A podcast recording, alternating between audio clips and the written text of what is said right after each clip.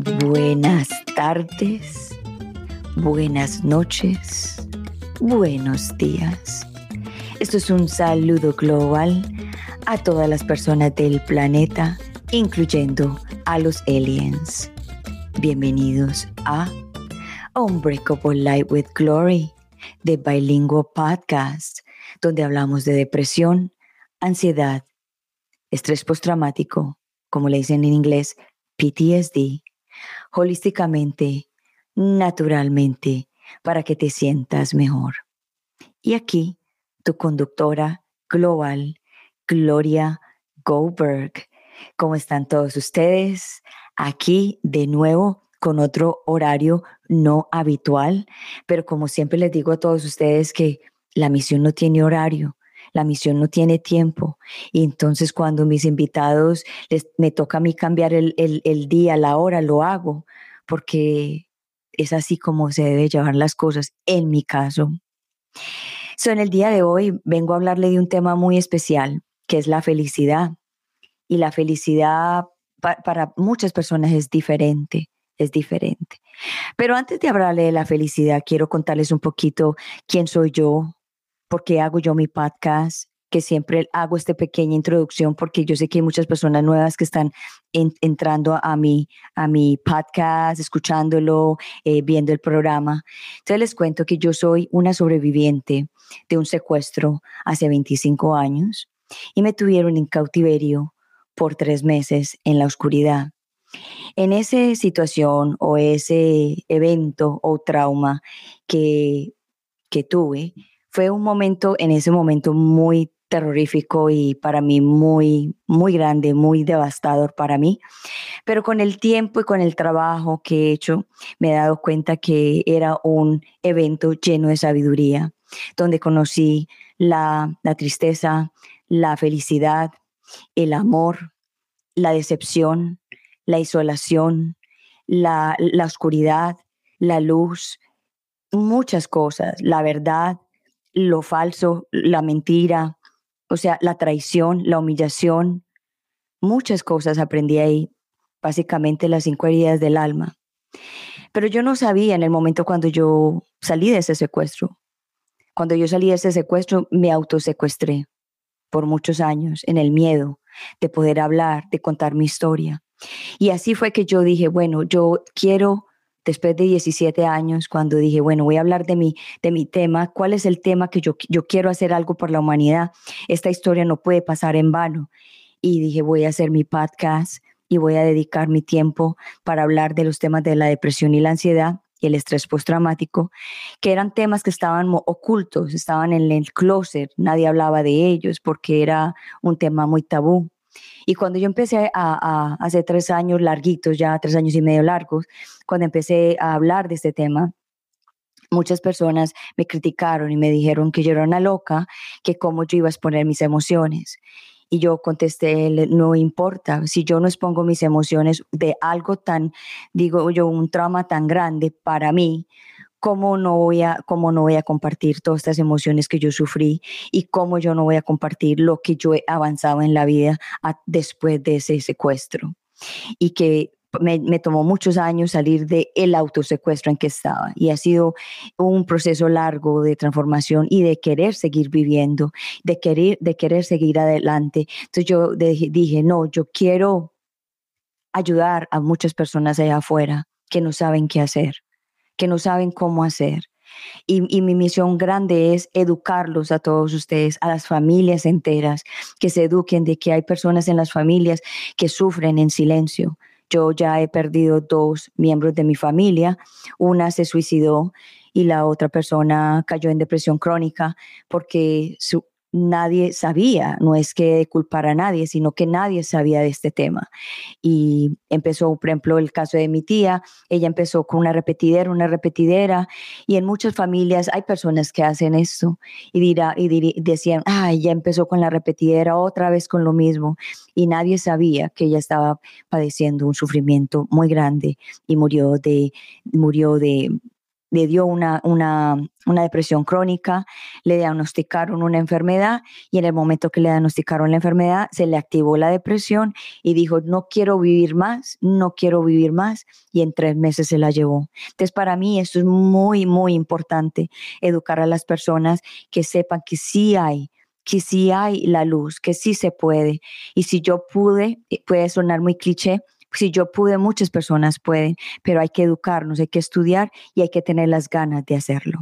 So, en el día de hoy le traigo el tema, como les dije anteriormente, de la felicidad.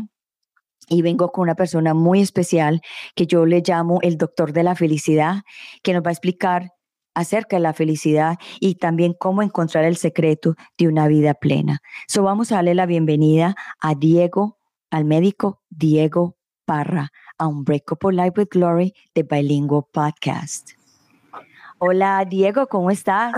Hola Gloria, hola a todos los que nos acompañan hoy en vivo y muy vivos en otro horario cuando lo vean también en diferido. Qué rico estar en este espacio. Así es. Diego, muchísimas gracias por estar aquí en este podcast y compartir conmigo este momento, este tiempo, eh, sabiendo que tú eres una persona bien ocupada y sacar el tiempo también para ayudarme a mí con mi, misión. Y a la hora de la verdad estamos haciendo la misma misión porque estamos ayudando a la, humanidad en diferentes áreas. Pero antes de, de entrarnos con nuestro tema de la felicidad y todo lo que tú tienes para entregarnos en el día de hoy, ¿Quién es Diego Parra? Bueno, una pregunta muy profunda porque tiene varias dimensiones. Está el Diego Parra que todo el mundo conoce y el Diego Parra que yo conozco, ¿cierto? Entonces hablar de, eso tiene su magia, pero en el mundo exterior es un, un personaje que ya hace 42 años llegó a este planeta que hizo un compromiso con la familia a la que llegó, pero también hizo un compromiso con el planeta al que llegó y un compromiso espiritual de venir a aprender lo que este hermoso planeta tenía para enseñarme que yo no sabía y en retribución y en contribución yo venía al planeta a compartir lo que, lo que había aprendido en otro lugar a este lugar donde muchas personas no lo sabían. En esos términos, quizás ahora lo hablaremos cuando hablemos de la felicidad, cuando hablemos de la nueva medicina. Y bueno, y en mi interior, eh, Diego Parra es un aprendiz, es un amante de la vida, un, un coqueto de, de, la belleza de cada instante, de cada fenómeno, de cada momento, que valora intensamente las oportunidades como esta que la vida nos brinda. Y me ha sido mucho, mucho, me siento muy, muy atraído por lo que mencionaste ahorita, no hay horario para el servicio. Servir es el propósito Dicen que el servicio es el único vicio que tiene el ser. Así es. Así es. Diego, tú sabes que yo le llego a las personas con depresión y ansiedad, como lo mencioné anteriormente. ¿Qué sabes tú de la depresión y la ansiedad? Bueno, he aprendido mucho en este planeta sobre la depresión. Las primeras ocasiones donde tuve contacto con la depresión fue ya haciendo mi carrera de medicina en las rotaciones por el área de psiquiatría. Por alguna razón, nunca en mi infancia tuve contacto ni con alguien con ansiedad, ni con depresión, ni con estrés postraumático. Pero cuando hice la rotación por el área de psiquiatría me di cuenta que sí había visto personas con, con esos rasgos, pero como tú decías, era un tabú, no eran diagnosticados, la gente no sabía, no sabía qué pasaba, qué sucedía, no sabía cómo era el tratamiento.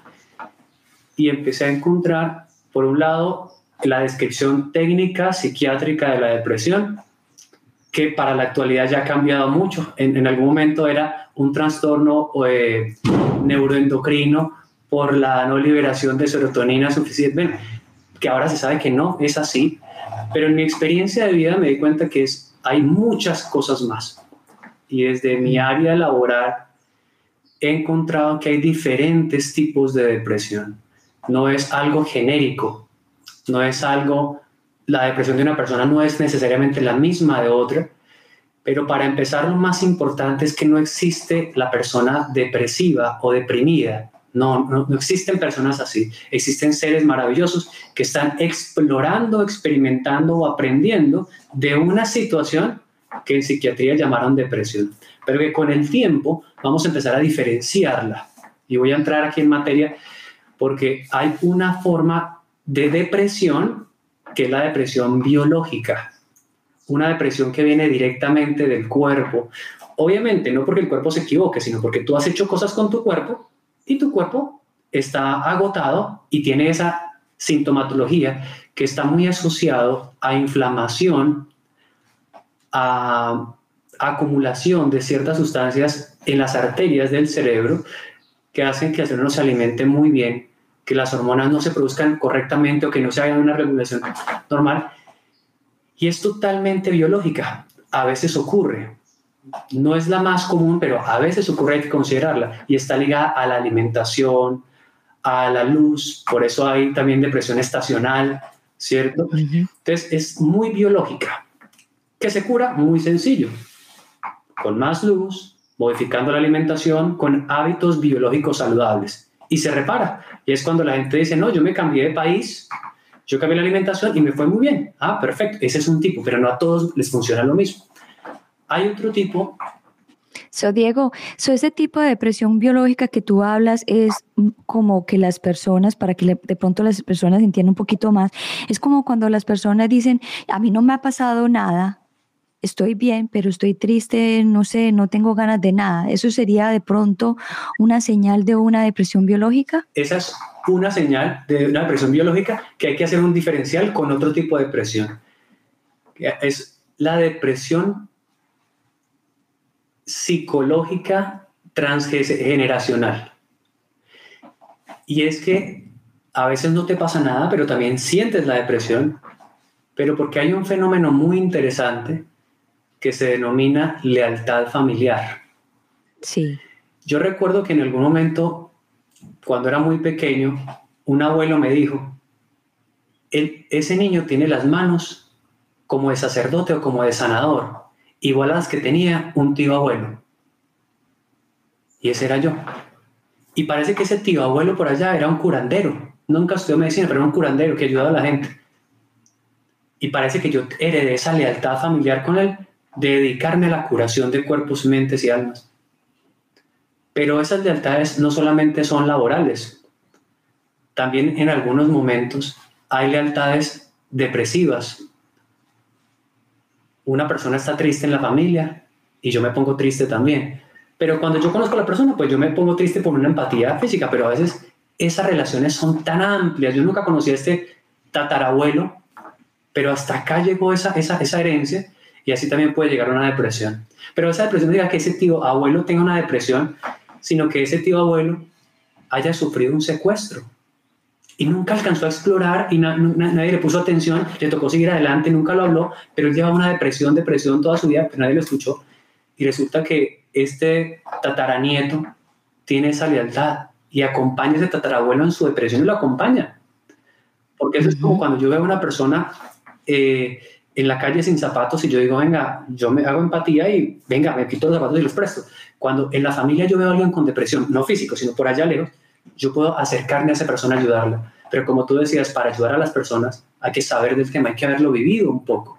Entonces yo entro en depresión tratando de acompañar a esa que no conozco. Pero yo no lo conozco, nadie me lo dijo, yo no sé qué pasa en mi interior, pero siento esa, esa tristeza, ese vacío, pero no sé de dónde viene. Pero cuando yo estudio la familia, y hablo con mis padres, con mis abuelos, con mis tíos, con mis bisabuelos, y les digo lo que siento, y les pregunto si conocen a alguien así, dicen, ay, sí, mira que tú tienes la misma mirada de tal persona. Y él también se ponía callado a veces y se encerraba en el cuarto. A veces salía, pero a veces no salía. Ah, bueno, cuéntame la historia de esa persona. Uy, la historia es muy interesante. Cuando tocó migrar, cuando la violencia lo sacó y una cosa. Y eso empieza a darnos sentidos. Y es sorprendente porque el color vuelve a mi cara. Y ya no siento depresión, sino que ahora digo, ya sé que no estoy mal de la cabeza, no estoy mal. Yo estoy acompañando a alguien. Y ahora al sentir la empatía y saber quién es, ya puedo decirle, te entiendo, te comprendo, pero ahora te llevo la mano para vivir otra vida. Porque ya tengo una explicación. Cuando las cosas tienen explicaciones, aparecen en mí las implicaciones y esas implicaciones se convertirán más adelante en aplicaciones para la vida. Y entonces yo empiezo a ayudar a las personas con depresión de ese tipo. Entonces, He aprendido las depresiones biológicas, de las depresiones psicológicas transgeneracionales, por lealtad, pero también hay otro tipo de depresión. Y es la depresión de la frustración. La depresión que llega cuando yo me planteo un proyecto de vida. A veces me lo planteo yo, a veces no me lo planteo ni siquiera yo, sino mi familia me lo plantea yo no me doy cuenta. Y yo no lo he podido ejecutar. Es la depresión que le da a una persona cuando ha trabajado mucho por un trabajo y no lo pudo lograr o lo echaron, o, o se casó y su sueño era casarse y se casó y se separan y se deprime después de ese matrimonio y dice, pero ¿por qué te deprimiste después de un matrimonio? Si tanta antes se separa y hay, gente que hace hasta fiestas. ¿Tú por qué te deprimes? Claro. Sí, claro. Pero es que el que hizo fiesta no tenía como proyecto de vida casarse. Él tenía como proyecto de vida quizás hasta estar soltero. Y se casó porque le habían dicho que era bueno, pero por eso está tan contento. Pero yo sí tenía un proyecto de vida que era casarse, casarme, y no lo pude lograr. Y hay esas depresiones con explicaciones muy claras, pero que, la, pero que a veces tú le dices, hombre, ánimo, eso hay muchas mujeres en el mundo, hay muchos hombres en el mundo, pero no es que no es el hombre y la mujer del mundo, es que yo fracasé en un matrimonio. Y eso no estaba permitido ni en mi corazón, ni en mi mente, ni en mi familia. Entonces la vida ya no tiene sentido para mí, soy un fracasado. Eso pasa también cuando mi proyecto de vida era eh, tener un hijo y cuidarlo y el niño se muere. Entonces entro en depresión porque se murió un hijo. Sí, pero a mucha gente se le ha muerto hijos y no entra en depresión. Sí, pero para ellos no era su proyecto real de vida. Para mí sí. Entonces, esa es una depresión de frustración de proyecto. Y así como esas, hay otros tipos de depresiones. Por eso uno no puede a la ligera decirle, está deprimido, deje la bobada, madure, crezca, ponga el sentido de la vida. No, no, no. Hay que escuchar a la persona, hay que comprenderla. Porque hay un ser humano explorando un mundo que no conocíamos. Era un tabú y ahora sí podemos hablar de ellos. Y por eso no hay gente depresiva, hay gente explorando un tipo de experiencia que va ligada con ganas de no vivir, ganas de no hacer nada, pero que pueden haber muchas explicaciones. Claro, yo le, llamo tristeza profunda. Yo he, tratado de, bueno, he tratado, no, siempre le quito ese nombre de depresión, lo hablo aquí porque, porque la gente entienda, pero cuando yo me refiero afuera, yo es, sí, he sufrido de, de, de tristezas profundas, y, que es una depresión, es, es una tristeza profunda y que se necesita muchas veces estar ahí en esa oscuridad para agarrar la herramienta que le están dando a uno y, salir a la luz y decir, oh, mira, yo pasé por esta oscuridad, aquí tengo esta herramienta, te, voy, te puedo ayudar, de pronto te puede servir lo que yo viví o como viví para que tú también puedas también hacer lo mismo. Entonces muchas veces vemos que las cosas las tildamos como lo peor, pero muchas veces esas cosas es, yo digo que ese es el alimento del alma para poder trascender y para poder, eh, you seguir adelante con las otras cosas que tiene que hacer uno aquí en este planeta. Claro, porque es que gracias a esa expresión, bueno, no la expresión, sino la experiencia de lo que la gente llama depresión, es que la neurociencia ha aprendido mucho sobre el cerebro. Gracias a eso hemos aprendido mucho sobre la importancia de la familia en nuestra psicología inconsciente. Y hemos aprendido, gracias a la depresión, a hacer proyectos inteligentes de vida.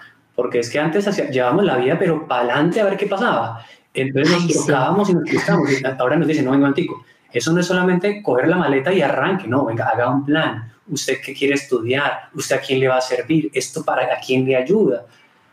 Eso no es solamente salir a la calle como de fuerte yo a conquistar el mundo, no porque te vas a chocar con muchas cosas haz un plan.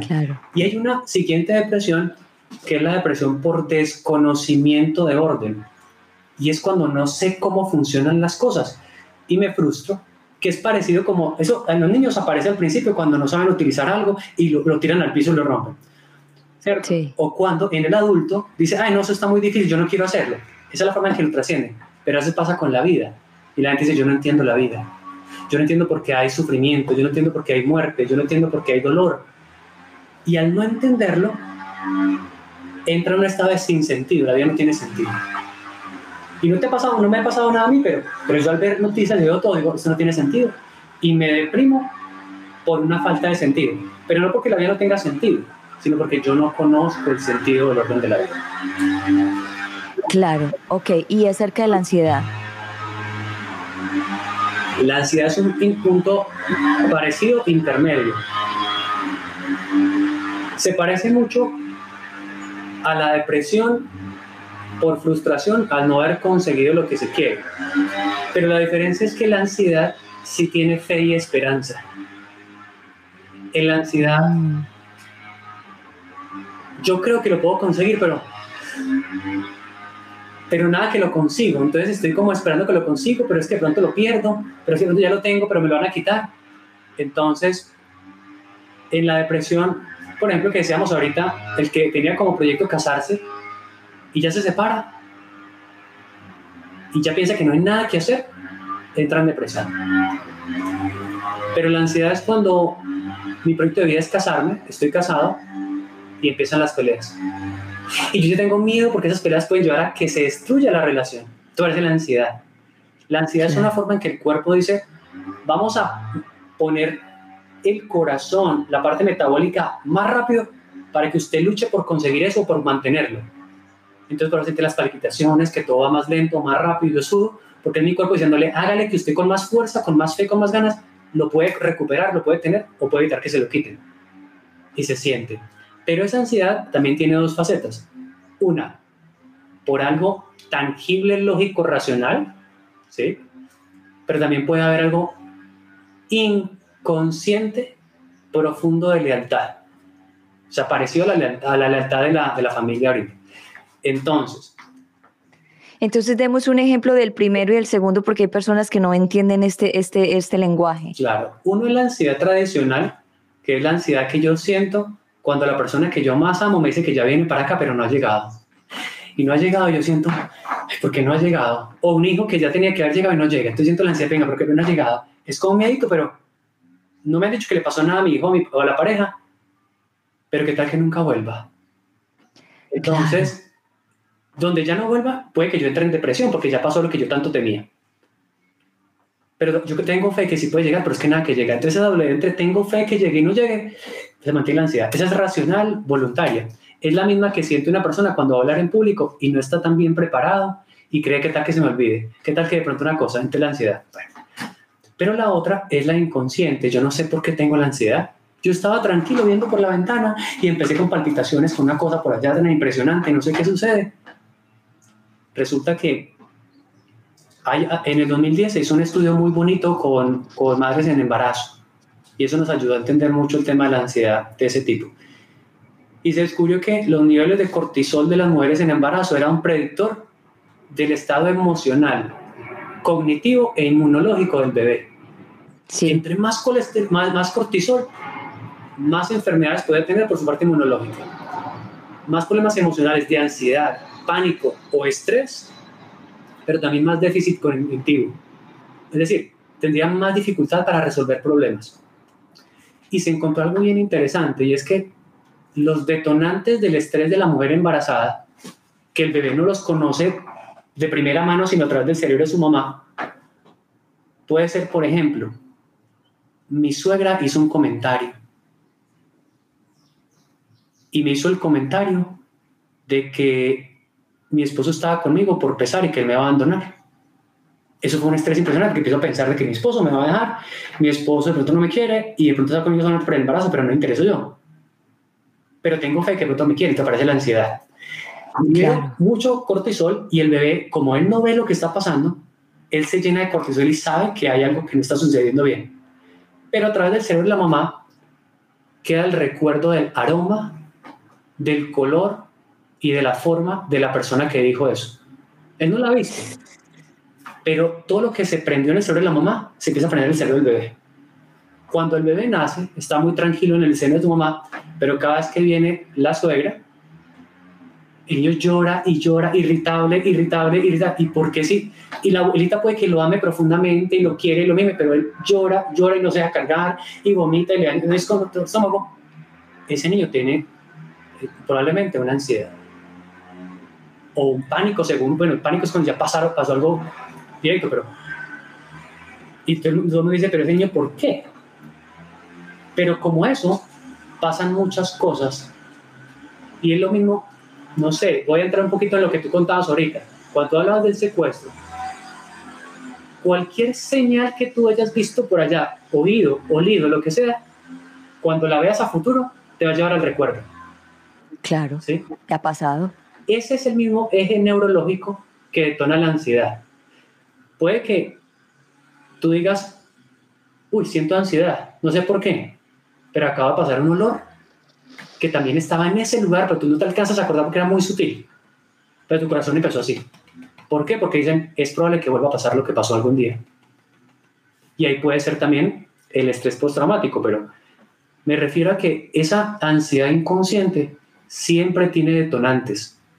Siempre tiene detonantes. O sea, no es que diga, me dio, debe estar mal mi cerebro. No, mi cerebro captó algo a un nivel tan sutil que yo no alcanzo a llevarlo a lo consciente. Y a veces es la forma en que habla alguien, a veces la forma en que camina alguien, el perfume de alguien, la forma en que alguien me coge la mano, la forma en que alguien me mira. Y por eso mucha gente a veces llega a los lugares y dice, ay, me cayó mal esa persona. ¿Pero por qué? Ah, yo no sé, me miró como raro. No, no fue la persona. Es que la forma de mirar de la persona te trae un recuerdo de otra persona, tal vez a ti, tal vez a tu familia, que miraba así e hizo algo contra tu familia. Y por eso ahora tu sistema está a la defensiva por prevención, así tu consciente no lo haya explorado, no sepa de qué se trata. Entonces, igual la ansiedad no se puede ver como que cálmese, respire, se tomes una pasta ya, no, un momentico. Siéntese, respire, sienta la emoción y deje que le muchos recuerdos. Deje que la mente haga lo suyo, porque lo que la gente hace es, ay, yo no quiero pensar nada, yo no quiero sentir nada, yo quiero tomarme algo para no sentir nada. Venga, momentico, no es que eso que te está diciendo el cuerpo, tu mente, es para que le prestes atención hasta que no vayamos a sentir eso, el sentimiento, el recuerdo, tú no lo vas a hacer consciente y no vas a poder resolverlo. Es como un sonido en un carro.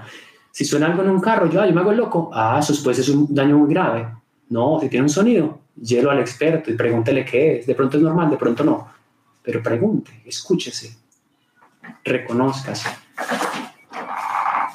Wow.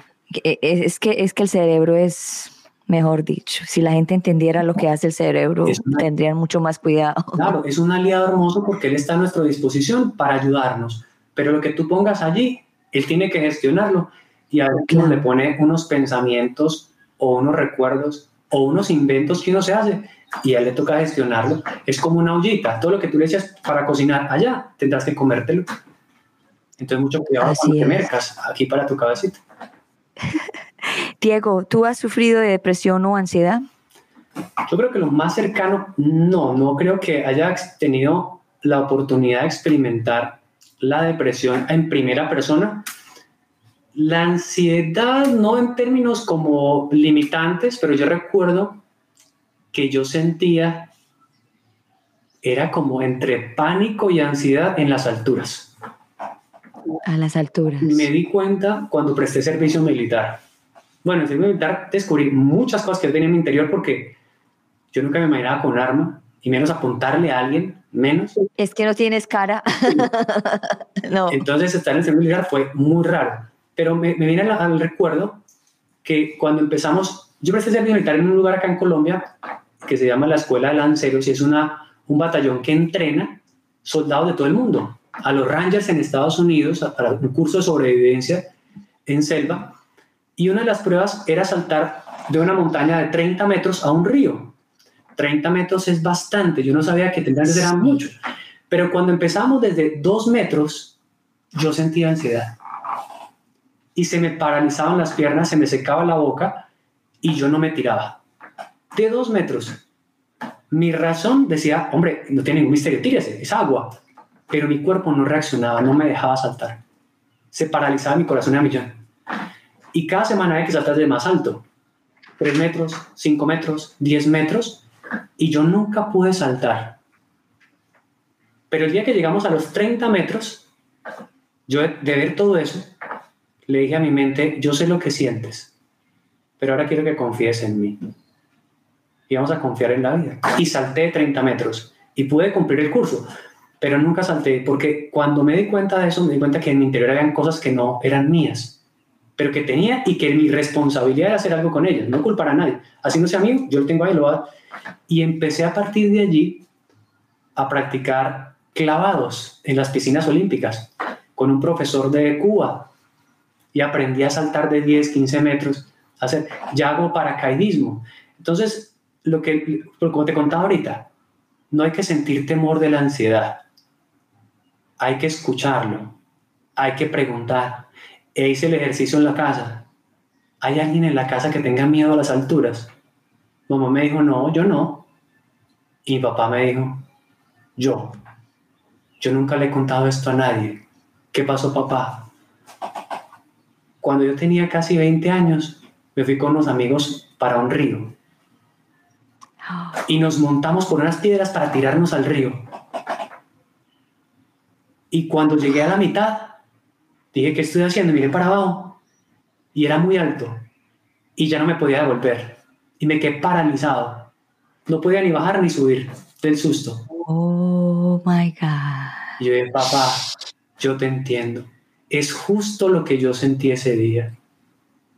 Gracias por contarlo, porque ahora sé que no tenía yo un rayón en mi cabeza, yo no estoy loco ni raro, ni tenía un problema. Yo estaba acompañándote a ti en ese momento.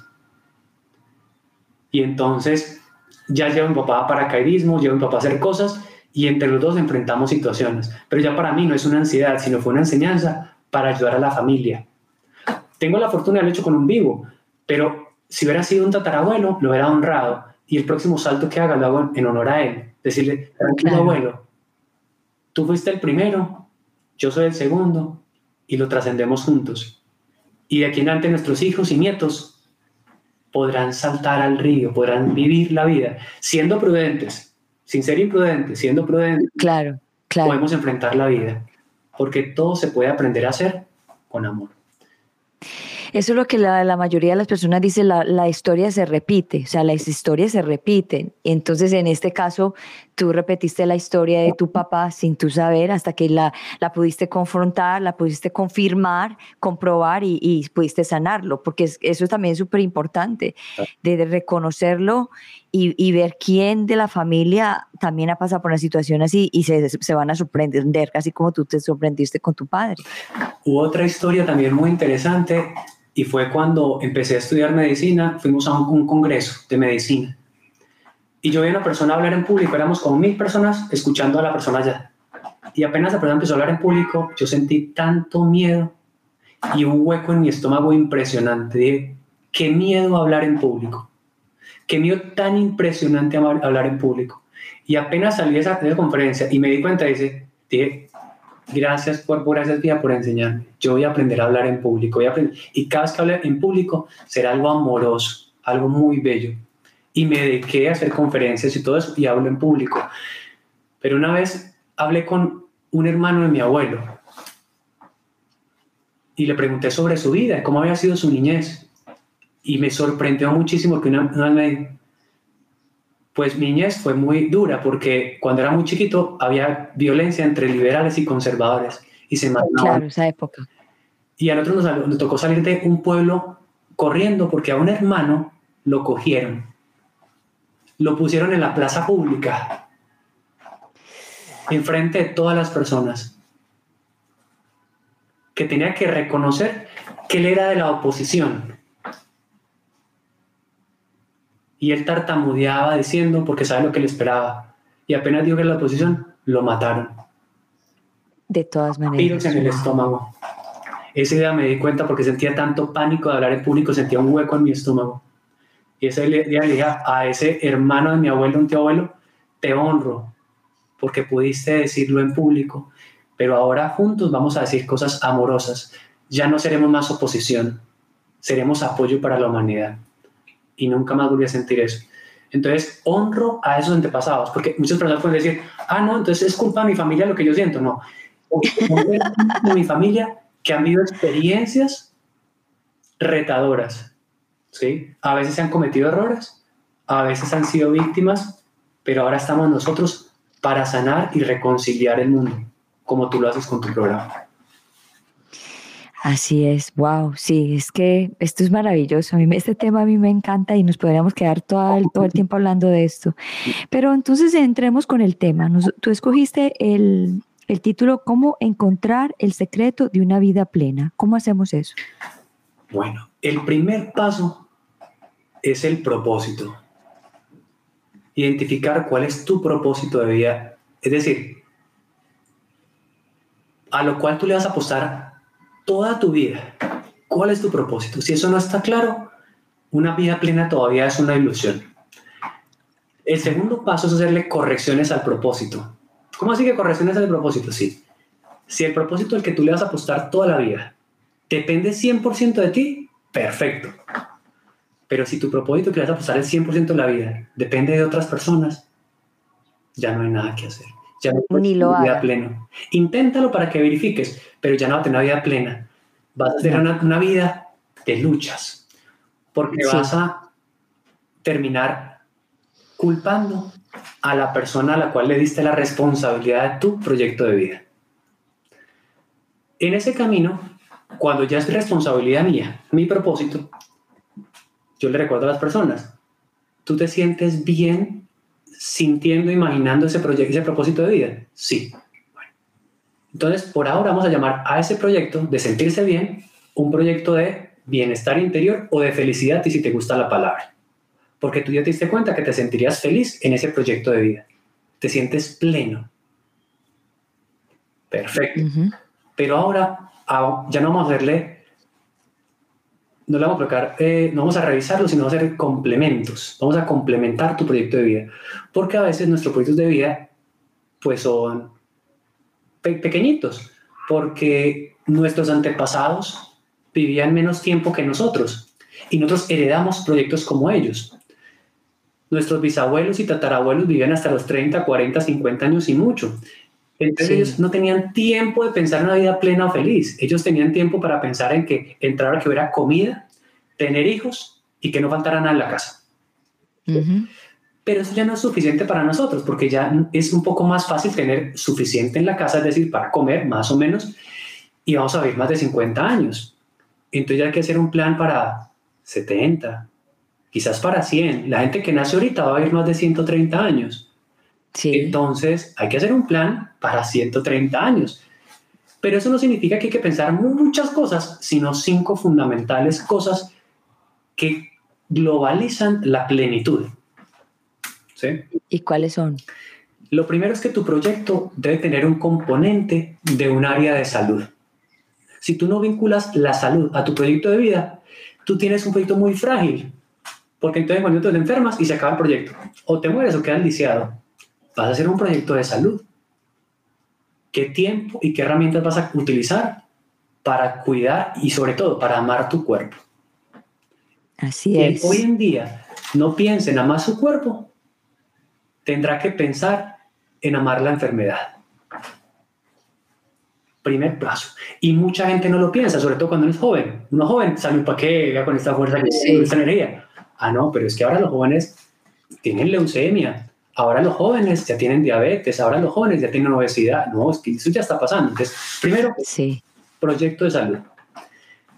El segundo, no menos importante, es el proyecto de relaciones. Tú no vas a poner tu proyecto en manos de otras personas, pero sí necesitas aprender a hacerlo en equipo.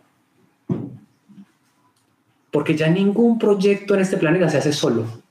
No. Así que empieza a determinar quiénes pueden también agregarse a tu proyecto, porque el proyecto puede ir de la mano al proyecto de otra persona en ciertos momentos. Entonces empieza a hacerlo. Y ahí es importante reconocer que a veces algunos familiares pueden participar y otros no quieren, y habrá que respetarlo, porque hay personas, como te decíamos ahorita, que hacen su proyecto de vida, sacar adelante a toda su familia. Sí, pero hay gente de la familia que tiene otro proyecto diferente.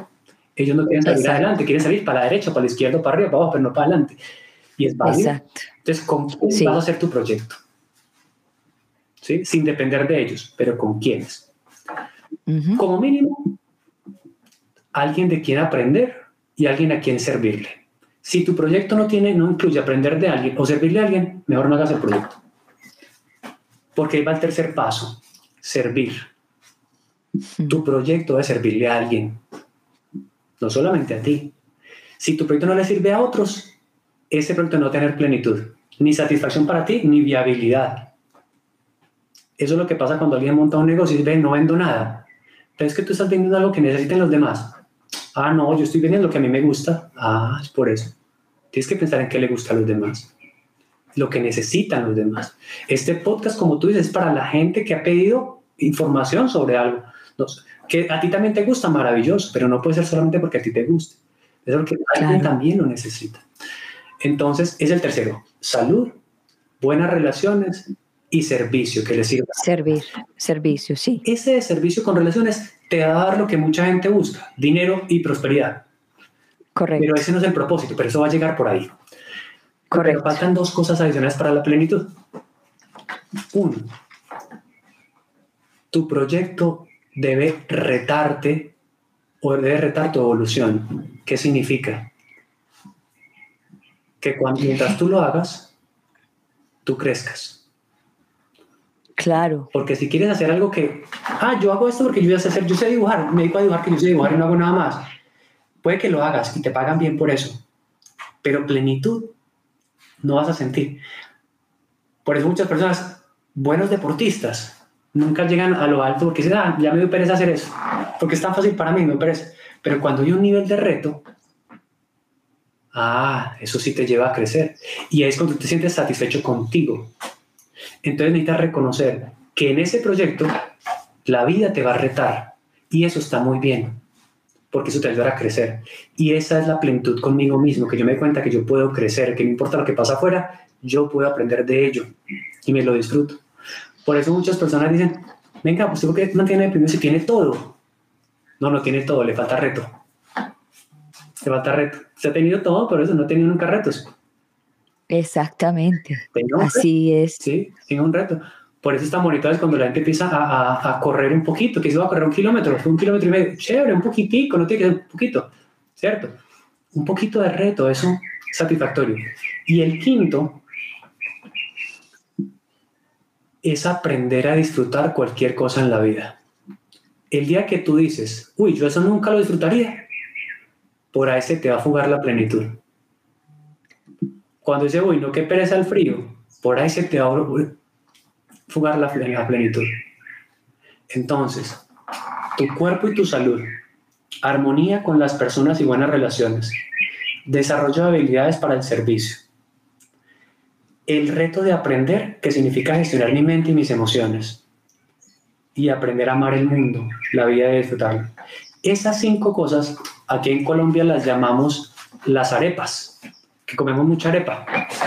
Y es los paisas, los paisas. Paisas sobre todo. Entonces las arepas, la A es que vinimos a aprender a vivir plenamente. La A es de aprender. Okay. La E de la arepa es vinimos a aprender a hacer relaciones. Sí. La E es vinimos a, a mejorar la economía a través del servicio. La economía. Are. La P es vinimos a tener paz interior gobernando nuestro mundo interior. Esa es la de los retos. La A es la capacidad de adaptación y disfrute. Vine a adaptarme y a disfrutarme cualquier cosa en la vida. Y la S de las arepas es vine a aprender a estar sano, la salud. Yo, lo, yo lo anoté porque está chévere. Entonces, si nos imaginamos, ya sé cuidar mi cuerpo, ya sé tratar bien a las personas, ya sé servir, ya sé gestionar mis emociones y ya sé disfrutar cualquier cosa en la vida, eso es una vida plena. Esa vida plena no me la da ni un gobierno, ni un presidente, ni la subida o la baja del dólar, sino me lo da el desarrollo interior, que yo aprenda a hacerlo. Diego, ¿sabes que Tocaste un punto que yo hace poquito estuve pues en Medellín eh, abrazando el miedo, de, abrazando el miedo, enfrentándome al miedo a ir a Medellín y algo que yo no hacía era, decía que yo era de Medellín, a mí me daba mucho temor, pero ya, ya superé esto. Y cuando fui donde mi fisiatra porque tenía un dolor en una pierna, y llega el doctor, me, me chequea y me dice, Gloria, ¿qué es lo que tú haces? Entonces le conté mira, yo tengo un podcast que hablo de esto, de ta, ta, ta, ta, y me dice, Gloria, tú no tienes nada. Tú lo que tienes es que unirte a tu cuerpo, o sea, hacer ejercicio. Porque si tú no haces ejercicio y no te unes a tu cuerpo, tu mente se va a cansar y el cuerpo no te va a dar el rendimiento que tú necesitas. Y tu podcast no va a durar mucho tiempo porque estás rematada de, todo lo que estás haciendo. Entonces, lo único que te voy a recomendar, así me puso en, en el papelito, ejercicio. yo no te voy a mandar una pastilla, nada, ejercicio. Y vas a ver que cuando empieces a implementar tu ejercicio con todo lo que tú haces, todo se va a, balancear. Y uno cree que uno va a un, doctor para que le recete. Y cuando uno está en un camino, en un camino todo se sincroniza y este doctor me sale así, era la primera vez que yo iba de él. Me dice, Gloria, ejercicio, nada más. Y, lo, y me vine para acá, para los Estados Unidos, y dije, ejercicio. Y estoy levantándome todos los días a las 5 de la mañana a hacer mi ejercicio. Ya llevo 11 días ah. y son 66 días para, para involucrar este hábito en, en mí y cada día que lo hago eh, me siento triunfadora, es una victoria, es like, oh, yo nunca lo había hecho, estoy feliz. Entonces lo que tú dices es muy cierto, o sea, todo lo que tú acabaste de decir me lo comprueba con lo que me dijo mi doctor. Si yo, no, si yo tengo un proyecto, sí tengo un proyecto, pero si no tengo la salud y no tengo el estado físico para emprender ese proyecto, no va a llegar muy, no va a llegar muy lejos, especialmente cuando se trabaja con las emociones. Un ejemplo muy claro para, para, todo el planeta fue el ejemplo de Steve Jobs, un genio con tanta cosa, pero si no cuidaba su cuerpo, su cuerpo no le, no le duró mucho tiempo. Si hubiera invertido también en ese proyecto su cuerpo, tendríamos a un genio muchos más años. Entonces, todos aquí somos grandes genios, invertamos en el mantenimiento de este traje espacial, ¿sí? Para que estemos mucho tiempo aquí compartiendo. El biotraje, el biotraje. Por supuesto, muy bonito. Pues mira que nos quedó pues muy bien hechecito, nos quedó a medida. Sí, espectacular. Yo, le, yo aquí lo decoré un poquito. Ah, claro, uno le puede colocar cositas, maravilloso. Y la felicidad, ¿qué es la felicidad? Ya estamos casi que llegando al final. Muy bien. y la felicidad. Entonces, ya con ese contexto de la plenitud, el abordaje que, que que he verificado que funciona muy bien para la felicidad. Pues la felicidad hay que diferenciarla de dos cosas antes de, definirla. La felicidad no es alegría, no es una emoción, no es un sentimiento, aunque se pueda sentir, no es un sentimiento. A veces me dicen, pero ¿cómo así que si se puede sentir no es un sentimiento? No, si yo puedo sentir frío, pero el frío no es un sentimiento y se siente. Ah, ya. La felicidad se siente, pero no es un sentimiento. La alegría sí es un sentimiento. Y la alegría es el sentimiento ¿Qué ocurre cuando algo allá afuera sucede como a mí me gusta. Eso es la alegría. Pero eso no es felicidad. Porque el día que allá afuera no suceda lo que me gusta, ya no siento alegría, siento rabia o tristeza.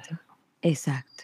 Entonces no era felicidad, porque entonces depende del mundo exterior. La felicidad no puede depender del mundo exterior. La segunda es la satisfacción. La satisfacción no es la felicidad. La satisfacción es cuando yo pude hacer lo que yo quería. Y lo logré. Y lo logré, entonces siento satisfacción, pero a veces no puedo hacer lo que yo quiero. Entonces voy a sentir es frustración. Eso no es felicidad. Entonces, cuando yo siento esas dualidades, no es felicidad. La felicidad entonces es una habilidad que se siente rico, así como cuando la habilidad de bailar, cuando uno baila se siente súper rico, pero bailar es una habilidad. Digo que la felicidad es más un verbo que un, que un sujeto, un complemento un objeto.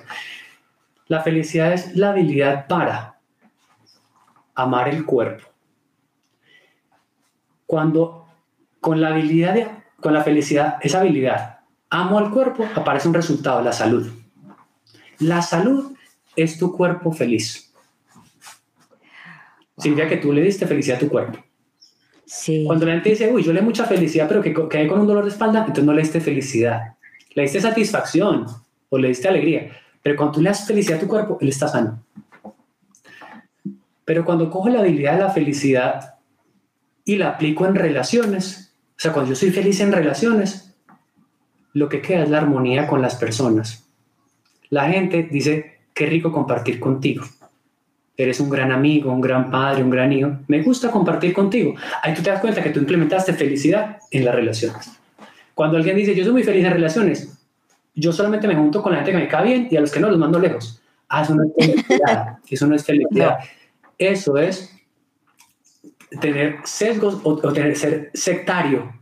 Tienes un convito y los demás los mandan lejos. No, la felicidad es llevarse con todo el mundo. No es que tú tengas que caerle bien a todo el mundo, pero que la gente diga, hombre, usted me parece raro, pero, pero lo respeto, llevamos una, una cordialidad, ¿cierto? Nos llevamos bien. Ah, bueno, perfecto. La tercera es la felicidad en el servicio.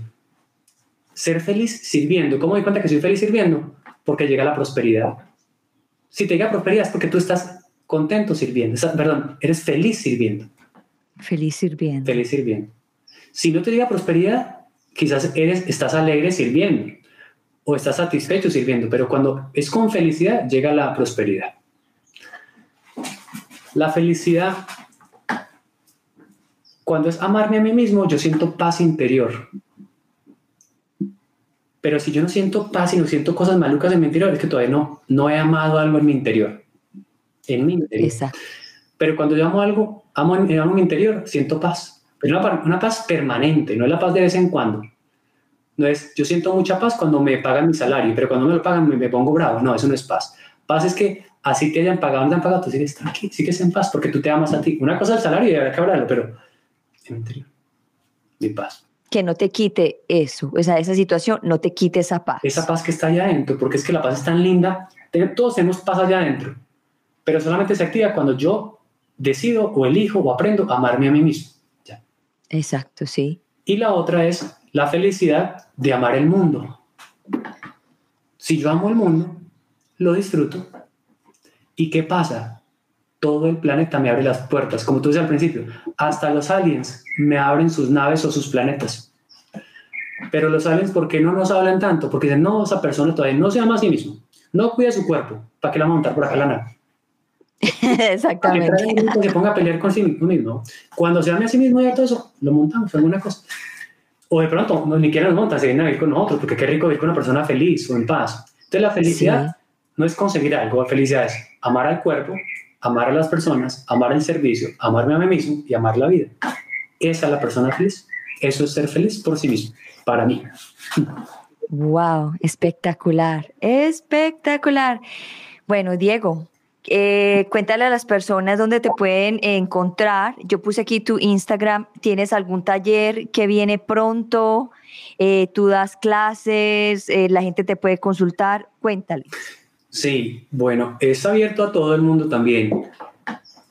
Es decir, en, el presente tenemos procesos de formación o consultoría virtual y presencial. Pues presencial, estoy en Colombia en este momento, voy a Bogotá, voy a Medellín, voy a Cali, Pereira, Bucaramanga, pero fácil eh, virtual. Me pueden considerar. Y le va a tocar venir a Miami entonces también. Buenísimo. Hace, antes de pandemia iba con frecuencia a Boston y a Nueva York, pero qué rico ir a Miami, claro que sí. Cuando me digas, ya nos vemos. Y ahorita eh, virtual estamos haciendo procesos. Hay un programa, la maestría en inteligencias para la felicidad, que es aprender a ser feliz, pero con herramientas. No es, puedes decir, vamos, si es en salud, vamos a aprender a amar al cuerpo, ay, es que yo, no, yo, amo mucho a todos los días le digo cuerpo bonito, yo te amo mucho, eres muy lindo. Sí, pero vamos a amarlo como con evidencia científica, vamos a amar los huesos.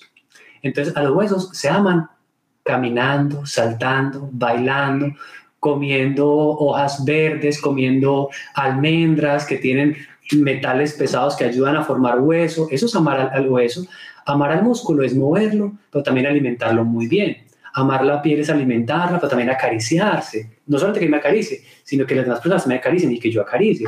Entonces, aprendemos sobre inteligencia biológica, que es salud, aprendemos sobre inteligencia social para que aprendamos a amar a cualquier persona, porque uno dice, no, esa persona es imposible de amar. No, esa persona es posible de amar. Es muy posible. Claro que sí. Solo que hay que aprender a amarla.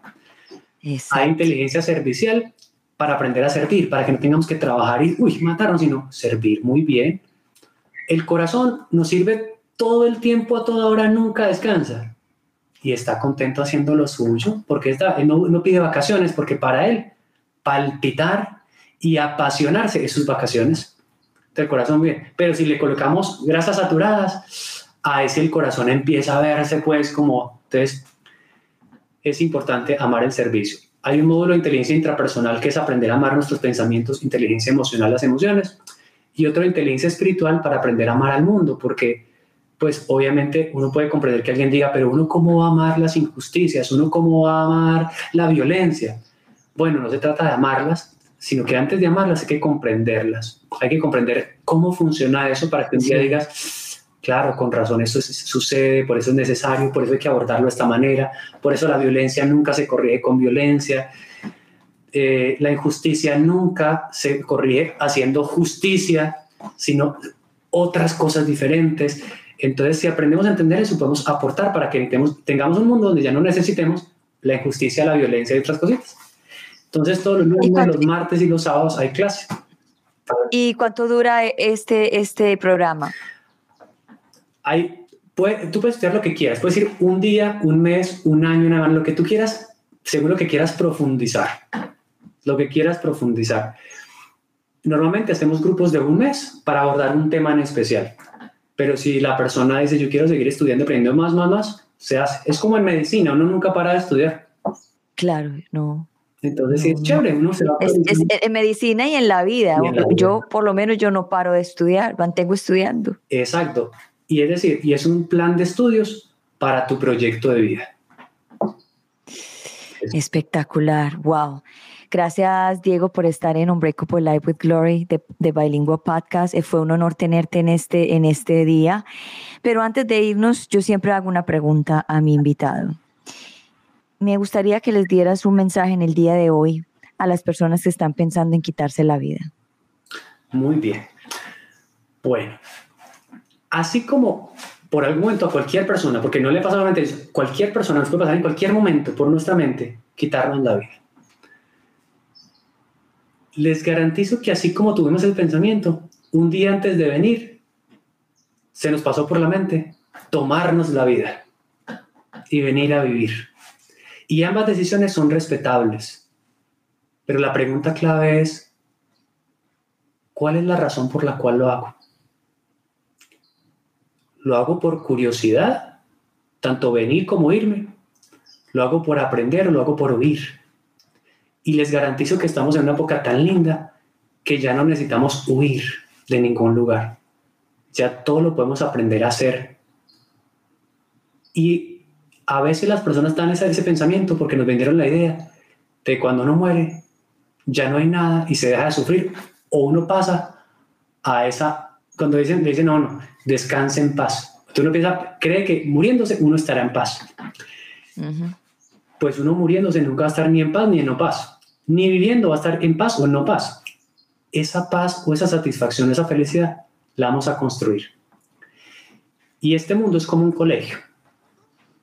Uno puede estar en el colegio un día que se le pase por la mente, no quiero volver al colegio, me quiero retirar del colegio.